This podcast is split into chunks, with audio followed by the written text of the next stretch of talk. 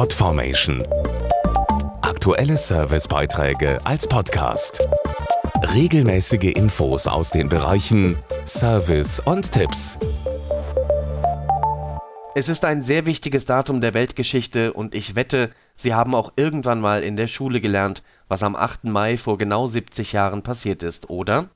Falls Sie gerade nicht darauf kommen, das Datum steht für das Ende des Zweiten Weltkrieges in Europa im Jahr 1945.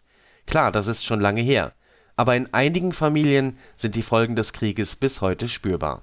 Der Großvater, der nie aus dem Krieg zurückgekommen ist, oder ein Onkel, der immer noch als vermisst gilt. Solche Schicksale gibt es in vielen Familien. Dazu Markus Meckel, Präsident des Volksbundes Deutsche Kriegsgräberfürsorge. Für Angehörige ist es oft sehr belastend, dass sie nie erfahren haben, was aus dem geliebten Menschen geworden ist. Auch wenn klar ist, dass er im Krieg gefallen ist, es tut einfach gut und ist wichtig zu wissen, wo er bestattet wurde. Das hilft, den Verlust zu verarbeiten, auch noch nach 70 Jahren. Heute weiß man von mehr als fünf Millionen Soldaten und zivilen Kriegsopfern, wo sie ihre letzte Ruhestätte gefunden haben.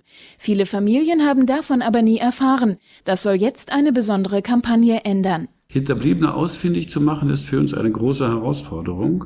Wir machen jetzt diese Kampagne Toter sucht Angehörigen, weil wir jedes Jahr immer noch 30.000 Tote umbetten und ihnen eine letzte Ruhestätte geben. Wir finden die Angehörigen nicht, weil sich die Lebensumstände oft verändert haben und sie umgezogen sind. Wer also immer noch rätselt, was aus seinem Großvater, Onkel oder Bruder geworden ist, auch heute noch kann es sich lohnen, nachzuforschen. Unter gräbersucheonline.de haben wir 4,7 Millionen Datensätze von Menschen, denen wir eine letzte Ruhestätte gegeben haben. Wer noch sucht, es lohnt sich nachzufragen, denn jedes Jahr kommen neue Namen hinzu podformation.de Aktuelle Servicebeiträge als Podcast.